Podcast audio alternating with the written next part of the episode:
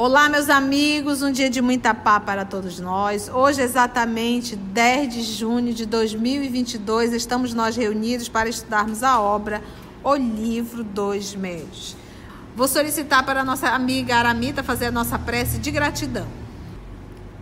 Senhor Jesus, graças te damos pela oportunidade de estarmos reunidos em teu nome, de estudarmos esta obra, o Livro dos Médios que nos orienta sobre a prática mediúnica, sobre como nos comportarmos, sobre como avaliarmos as, as manifestações e as mensagens. Ajuda-nos, Senhor, para compreendermos essas lições, para não nos tornarmos crédulos de todas as mensagens, para colocarmos acima de tudo o bom senso, a razão e as tuas diretrizes. Ajuda-nos a ficarmos contigo, porque tu estás conosco hoje e sempre, que assim seja. Muito bem, então vamos lá. Influência moral do médium. Nós vamos ter aqui perguntas diversas, tá? Dissertação de um espírito sobre a influência moral do médium. Esse é um capítulo espetacular, tá? É, é, traz a responsabilidade ao médium. E aqui nós não vamos é, nos ater apenas ao médium ostensivo, tá bom? É, mas o, o, o, o, dialogador, ele é um médio, o pessoal que está ali no apoio é médium também. Nós, na nossa vida, no nosso cotidiano, também somos médios, porque às vezes a gente quer a, a companhia dos bons espíritos, mas não nos fazemos merecedores disso. Não nos tornamos merecedores disso, né? É te perguntar, sim, Conceição, você quer a presença dos bons espíritos? A pergunta que não quer calar. Tens merecimento da companhia deles? Fazes por onde? Então, esse texto aqui é, é um espetáculo. Vamos lá? Então, nós teremos aqui uma, uma pedagogia muito gostosa, que é pergunta e resposta. 226. Primeiro, o desenvolvimento da mediunidade guarda relação com o desenvolvimento moral dos médios? Então, duas perguntas dentro de uma. A palavra desenvolvimento, algumas pessoas dizem, ah, mas mediunidade não se desenvolve, não se, se educa. Aí eu volto à fala dos espíritos. Olha, a palavra pouco nos importa, desde que vocês se entendam. Então, obviamente, quando o professor Allan Kardec utilizou desenvolvimento, é nesse processo de aprimoramento. A faculdade, ela está, e você vai aprimorar. Da mesma forma que você de repente pode não, nunca ter, antes de um estudo mediúnico, antes de um exercício da prática mediúnica, nunca manifestou ostensivo. E através do estudo e depois você vai para a prática mediúnica, de repente começa a aflorar. Então você tinha a faculdade, daí o termo desenvolver. Ela está, você só desenvolve. Uma planta ela se desenvolve, mas a semente já está. Então a palavra desenvolver é corretíssima, é desenvolver a semente que já está. Então, se você é um médio ostensivo, se você tem a faculdade, está latente, através do estudo e da prática mediúnica, você pode vir a desenvolver. Aí a pergunta é: o desenvolvimento da, da mediunidade, ela guarda uma relação com o desenvolvimento moral dos médios? Então, ou seja, uma vez que a pessoa se moralizou, desenvolveu a faculdade mediúnica, essa é a pergunta. Ele diz assim: guarda uma relação, tem relação? A pessoa só desenvolve a faculdade mediúnica uma vez tendo desenvolvido a faculdade moral? Vamos ver a resposta? Não, não. A faculdade propriamente dita. Então vamos pegar as obras que nós já estudamos. Paulo de Tarso, vamos pegar ele na condição de Saulo. Ele tinha alguma sensibilidade mediúnica? Nenhuma. Era uma madeira. E a gente consegue entender isso, eu gosto sempre de citar isso, no momento do apedrejamento de Estevão. Porque Jesus se fez presente. Estevão viu Jesus, mas Saulo não sentiu nenhum arrepio. E Jesus ficou frente a frente com Saulo. E Jesus olhava para ele assim, compadecido do que Saulo estava fazendo, do caminho que Saulo estava tomando. Então, não Saulo absolutamente, era uma madeira, era uma pedra, era uma tábua. À medida que ele foi se espiritualizando, ele se tornou um médio ostensivo? Não. O que que ele desenvolveu? A intuição. Mas ele não era médio psicofônico, médio de efeito físico, médio vidente, não. Ele foi desenvolvendo a intuição e lá já depois dos seus quase 50, 60 anos, ou seja, quase 20 anos de muita luta, ele passou a enxergar com os olhos da alma. Ele via imagens, né? Ele via algumas situações, alguns quadros isolados, como ele teve aquela visão que ele não sabia se estava acordado ou se estava dormindo quando ele viu Estevão e Abigail, que é quando ela dá aquela série, né? Trabalha, espera, ama e perdoa. Então a gente, a gente pode desenvolver a intuição, por quê? Porque como eu vou me moralizando, é, a matéria deixa de ter um domínio total sobre mim. E esse é um processo de evolução, né? O espírito sobrepôs-se à matéria. E Paulo de Tarso conseguiu fazer isso, né? Boa parte. Então aqui o desenvolvimento da faculdade ele diz não. Ele diz a faculdade propriamente dita, ela reside no organismo. Então o médio ostensivo ele o é. E não tem absolutamente o fato dele ser médio não não está afirmando que ele tem conduta moral. Mas nós temos o péssimo comportamento de olharmos para todos os médios como ser moralizado e superior. Tanto é que a gente idolatra. Nós tivemos um escândalo no nosso país recentemente com um médio né, que faz cirurgias. E de repente todo mundo se surpreendeu com a atitude dele. Mas se tivesse estudado o livro dos, o livro dos médios, não teria se surpreendido. Então, o fato de ser médio, isso não, isso não santifica ninguém. A faculdade mediúnica ela está erradicada no organismo. É uma predisposição no organismo. A faculdade, ser médio. Eu não estou falando de qualidade, apenas da faculdade. Então ele diz, a faculdade propriamente dita, ou seja, a ostensiva, ela reside no organismo. Independe da moral. Que ela é neutra. É igual a inteligência. Você, a inteligência é neutra, mas você pode usar ela tanto para o bem quanto para o mal. O Araches, né? Araches, ela está citando aqui que era do livro há dois mil anos, Araches. Araches, médio, chamado feiticeiro, então, na época, e um médio realmente, a faculdade mediúnica, mas ele utilizava para o mal. Ele utilizava, por que o mal? Porque ele utilizava a faculdade para se servir, para se beneficiar. Ele cobrava, verdade? Eu acho que ele era até do Egito, não era? Era. É, ele era do Egito. Agora ele faz a observação, aí ele fecha legal. O mesmo, porém, não se dá com o seu uso, o uso da faculdade, que pode ser bom ou mal. Então a faculdade mediúnica está de comum acordo com a faculdade moral? Não. O desenvolvimento moral? Não. Agora ela diz: o mesmo, porém, não se dá com o uso da faculdade, que pode ser bom ou mal. Tu pode usar tanto para o bem quanto para o mal. E aí cita aqui Araches e tantos outros que utilizam a faculdade mediúnica para se beneficiar. E não é só se beneficiar, se beneficiar materialmente. Às vezes a pessoa quer se beneficiar a nível do, da autopromoção do personalismo. E a gente vê muito isso dentro do centro espírita. O fato da pessoa ser médico se torna totalmente vaidoso.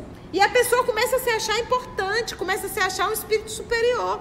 E aí sempre tem aqueles irmãos ignorantes que ficam seguindo esse tipo de pessoas, endeusando e idolatrando. Aí que a pessoa se sente mesmo. Alimentando o, a vaidade, o ego, a vaidade e o orgulho do outro. Então isso também é mal. O que, que a gente aprende no livro dos médios? Qual é a queda maior do médio? Orgulho, orgulho é vaidade. Se orgulhou, se envaideceu, os espíritos nobres se afastam. Por quê, gente? Porque você deixa de ser um instrumento do bem.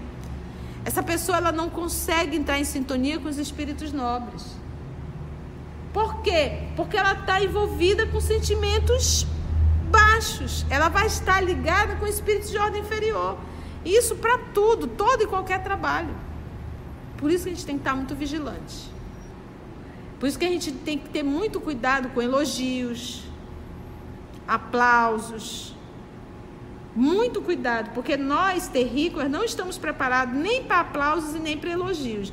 Dificilmente a gente escuta e não se vai desce.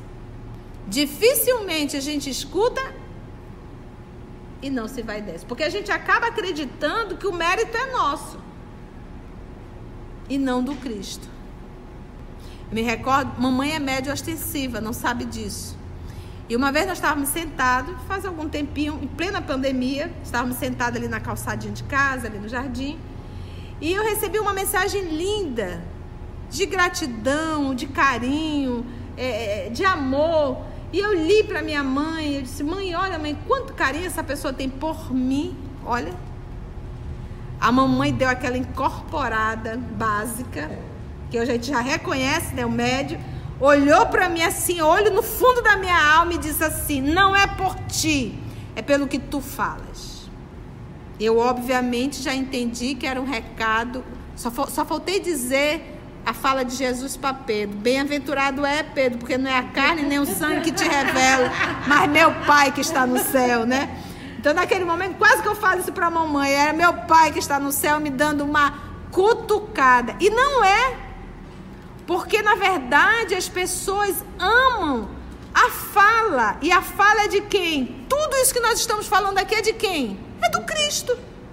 Então todos os aplausos, todas as gratidões, todo, tudo isso é para o Cristo. É do Cristo.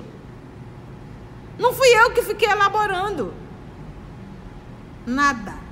Eu aqui só estou aprendendo em voz alta. Está repassando. Estou repassando.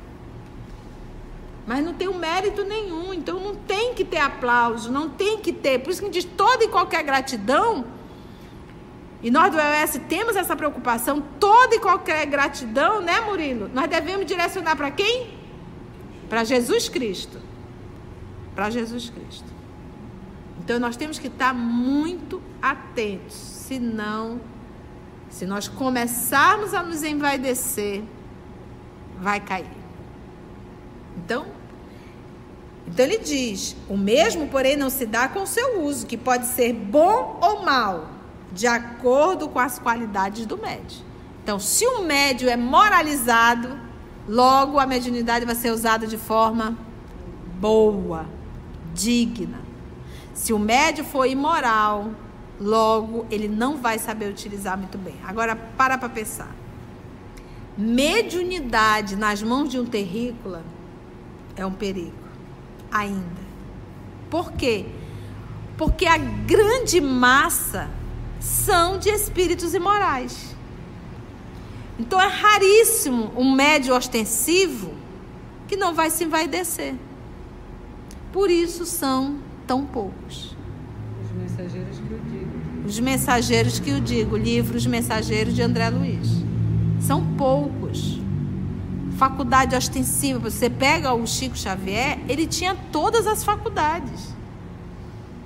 Você tem noção o quanto aquele homem era paparicado? O quanto aquele homem era endeusado? E ele nunca aceitou. O, o acho que é o Haroldo que contou numa palestra, isso me chamou muita atenção. É, era a comemoração de um centro espírita. Tinha fazendo não sei quantos anos e chamaram o Chico. E ele pediu que não divulgasse para evitar aquele tumulto, né? Era um centro espírita muito pequeno, mas acabou vazando. Quando ele chegou, não tinha espaço o centro. Tinha gente pendurada em janela, porta, estava uma confusão. E ele chegou, sentou, aquele jeitinho dele. Quando ele pegou o microfone, ele disse: Eu sei porque a casa está tão cheia hoje, tão lotada. É porque todos nós estamos com muita saudade de Jesus. Então, egocentrismo aí? Nenhum. E ele está certo, ele não está errado. É saudade do bem, é saudade do amor.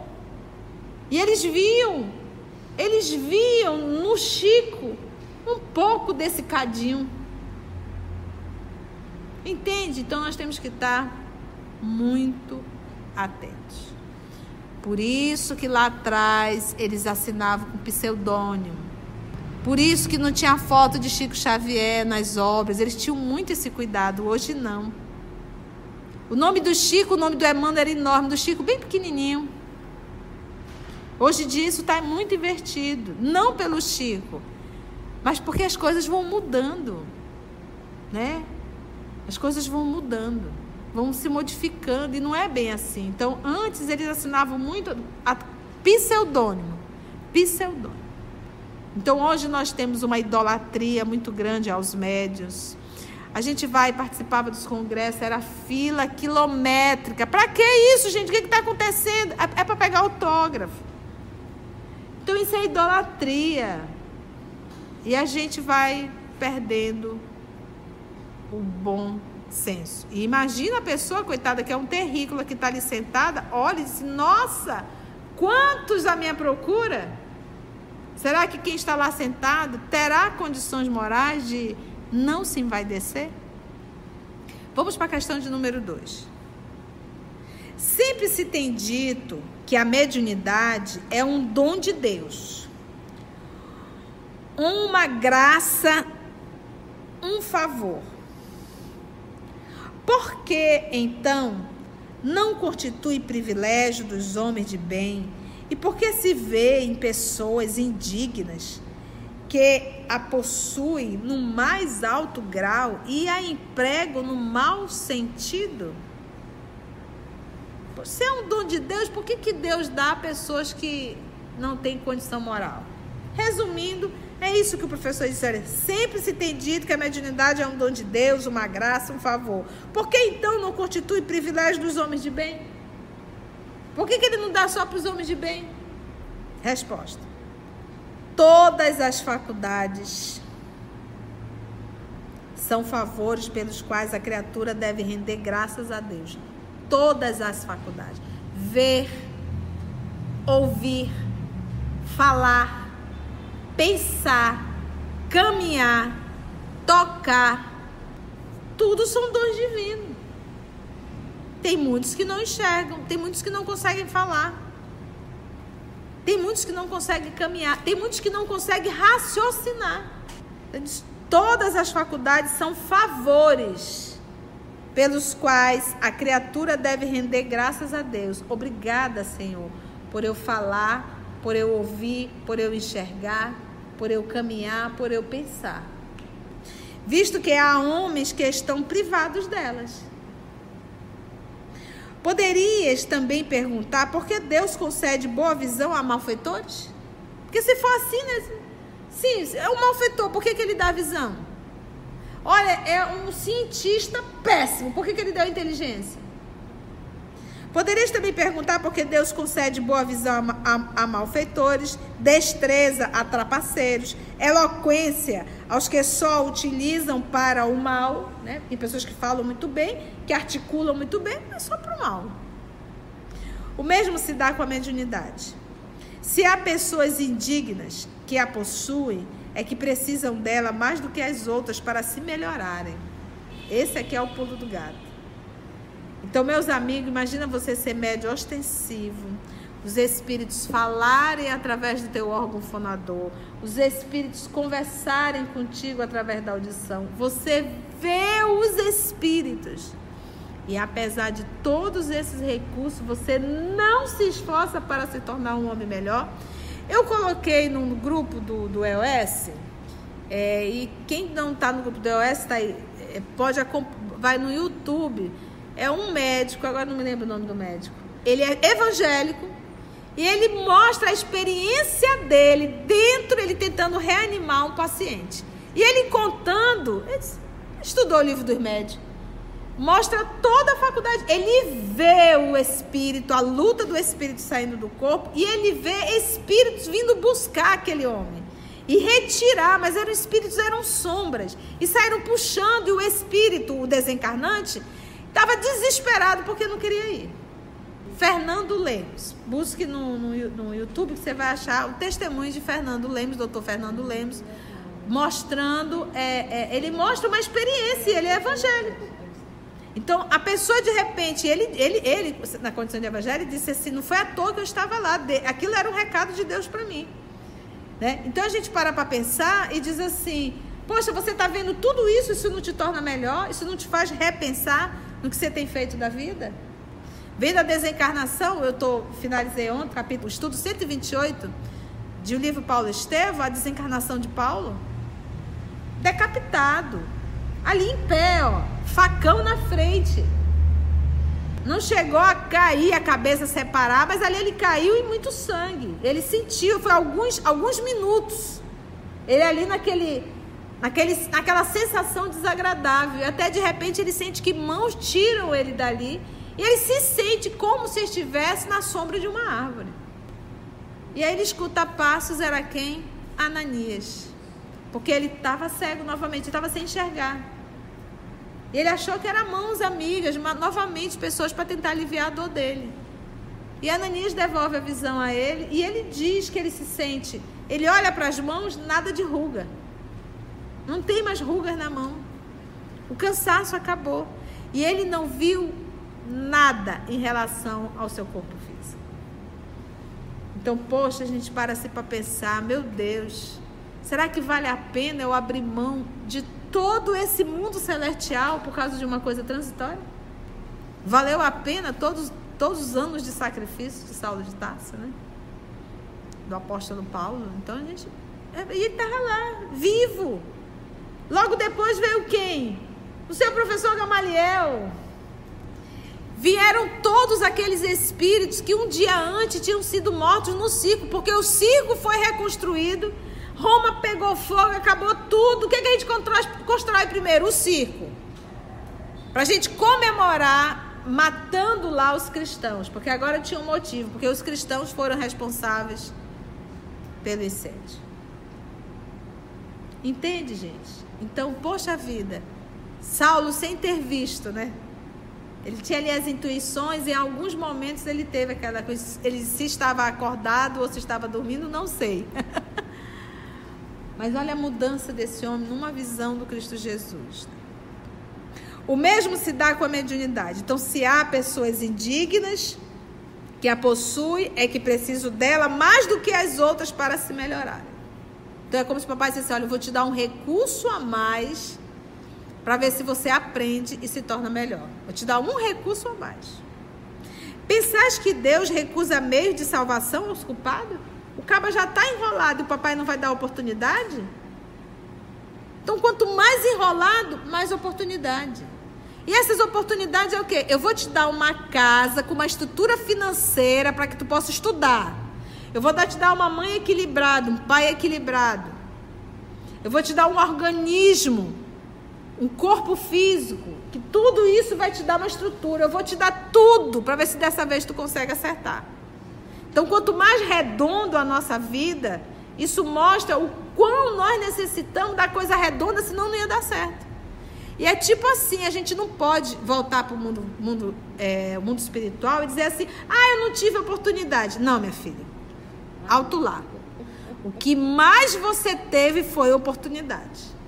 Porque eu te dei um lar, eu te dei um pai, eu te dei uma mãe, eu te dei condições financeiras. Tu não sabe nem o que é fome nessa encarnação. Dinheiro no fator, melhores escolas. E aí? Tu vem para cá reclamar? De quê? De quê? Então é mais ou menos isso. Quando você dá, dá a faculdade mediúnica, tu vem reclamar de quê, meu filho? Que eu não sabia. O que mais te foi dado foi recursos. Então tudo isso a gente tem que olhar para a vida da gente como recursos.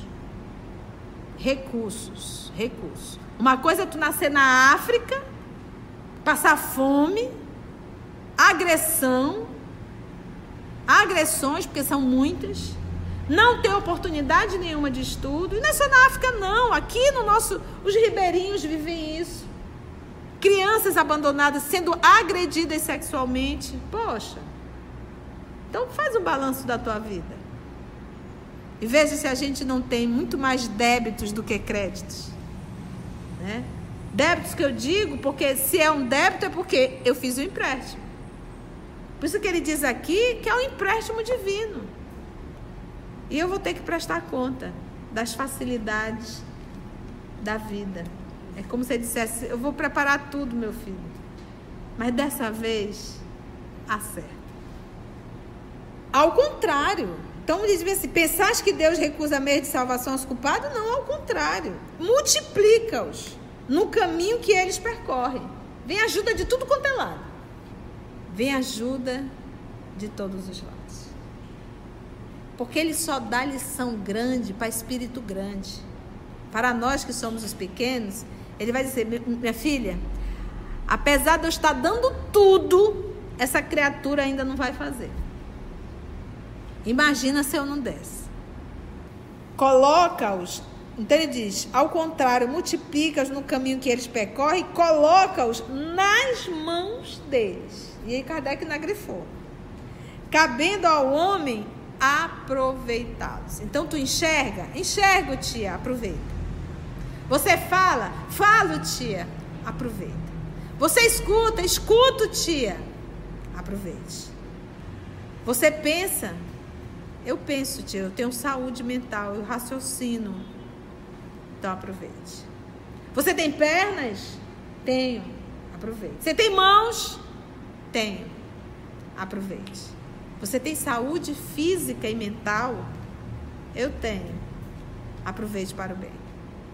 E a gente só cuida de si quando a gente aprende a cuidar do outro. Porque enquanto a gente cuida só de si, nós somos egoístas. E não estamos cuidando de nós mesmos. Estamos, na verdade, nos maltratando. Judas, o traidor, não fez milagres e não curou doentes como apóstolo? Ele não seguiu Jesus, ele também curou. Deus permitiu que ele tivesse esse dom para tornar ainda mais odiosa aos seus próprios olhos a traição que praticou. Tipo assim, poxa, eu sabia por que, que eu fiz. Certo, gente? Duas questões, um tanto enorme de reflexão. Antes de orarmos em agradecimento, vamos ouvir algumas considerações da tia que destacamos neste estudo para a reflexão dos ensinamentos. Vamos aos destaques da tia? É, eu perguntar. Sim, Conceição, você quer a presença dos bons espíritos. A pergunta que não quer calar. Tens merecimento da companhia deles? Fases por onde? Então, obviamente, quando o professor Allan Kardec utilizou desenvolvimento, é nesse processo de aprimoramento. A faculdade ela está e você vai aprimorar. Então isso também é mal. O que, que a gente aprende no livro dos médicos? Qual é a queda maior do médico? Orgulho e vaidade se orgulhou, se envaideceu, os espíritos nobres se afastam. Por quê, gente? Porque você deixa de ser um instrumento do bem. Essa pessoa ela não consegue entrar em sintonia com os espíritos nobres. Por quê? Porque ela está envolvida com sentimentos baixos. Ela vai estar ligada com espíritos de ordem inferior. Isso para tudo, todo e qualquer trabalho. Por isso que a gente tem que estar muito vigilante. Por isso que a gente tem que ter muito cuidado com elogios, aplausos, muito cuidado, porque nós, terrícolas, não estamos preparados nem para aplausos e nem para elogios. Dificilmente a gente escuta e não se vai desce. E não se vai desce. Porque a gente acaba acreditando que o mérito é nosso e não do Cristo. Então, quanto mais redondo a nossa vida, isso mostra o quão nós necessitamos da coisa redonda, senão não ia dar certo. E é tipo assim, a gente não pode voltar para o mundo, mundo, é, mundo espiritual e dizer assim, ah, eu não tive oportunidade. Não, minha filha, alto lá. O que mais você teve foi oportunidade. Porque eu te dei um lar, eu te dei um pai, eu te dei uma mãe, eu te dei condições financeiras, tu não sabe nem o que é fome nessa encarnação. Dinheiro não fator, melhores escolas. E aí? Tu vem para cá reclamar? De quê? De quê? Então é mais ou menos. Quando você dá, dá a faculdade mediúnica, tu vem reclamar de quê, meu filho? Que não sabia. O que mais te foi dado foi recursos. Então tudo isso a gente tem que olhar para a vida da gente como recursos. Então faz o balanço da tua vida e veja se a gente não tem muito mais débitos do que créditos. Né? Débitos que eu digo, porque se é um débito é porque eu fiz um empréstimo. Por isso que ele diz aqui que é um empréstimo divino. E eu vou ter que prestar conta das facilidades da vida. É como se ele dissesse: Eu vou preparar tudo, meu filho. Mas dessa vez, acerta. Cabendo ao homem aproveitá-los. Então tu enxerga? Enxergo, tia, aproveita. Você fala? Falo, tia, aproveita. Você escuta? Escuto, tia, aproveite. Você pensa? Eu penso, tia, eu tenho saúde mental, eu raciocino então aproveite. Você tem pernas? Tenho. Aproveite. Você tem mãos? Tenho. Aproveite. Você tem saúde física e mental? Eu tenho. Aproveite para o bem. E a gente só cuida de si quando a gente aprende a cuidar do outro. Porque enquanto a gente cuida só de si, nós somos egoístas e não estamos cuidando de nós mesmos. Estamos, na verdade, nos maltratando. Assim, concluindo o nosso estudo de hoje, E agradecendo o nosso Mestre Jesus por mais este momento de aprendizado, vamos orar? E assim agradecemos a Deus, nosso Pai, agradecemos a Jesus, o amor de nossa vida, agradecemos a espiritualidade amiga por mais um estudo, por mais um dia de reflexão. E se Deus nos permitir, até o nosso próximo encontro.